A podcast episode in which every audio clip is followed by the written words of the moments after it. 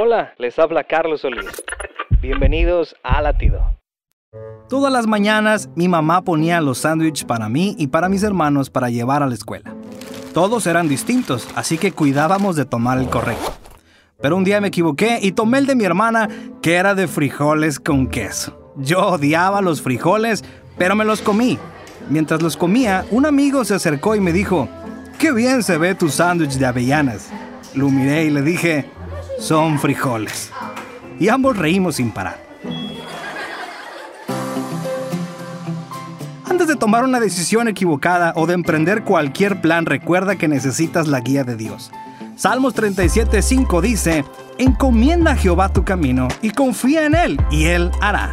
No te vayas sin orar, y por favor, no te equivoques de sándwich.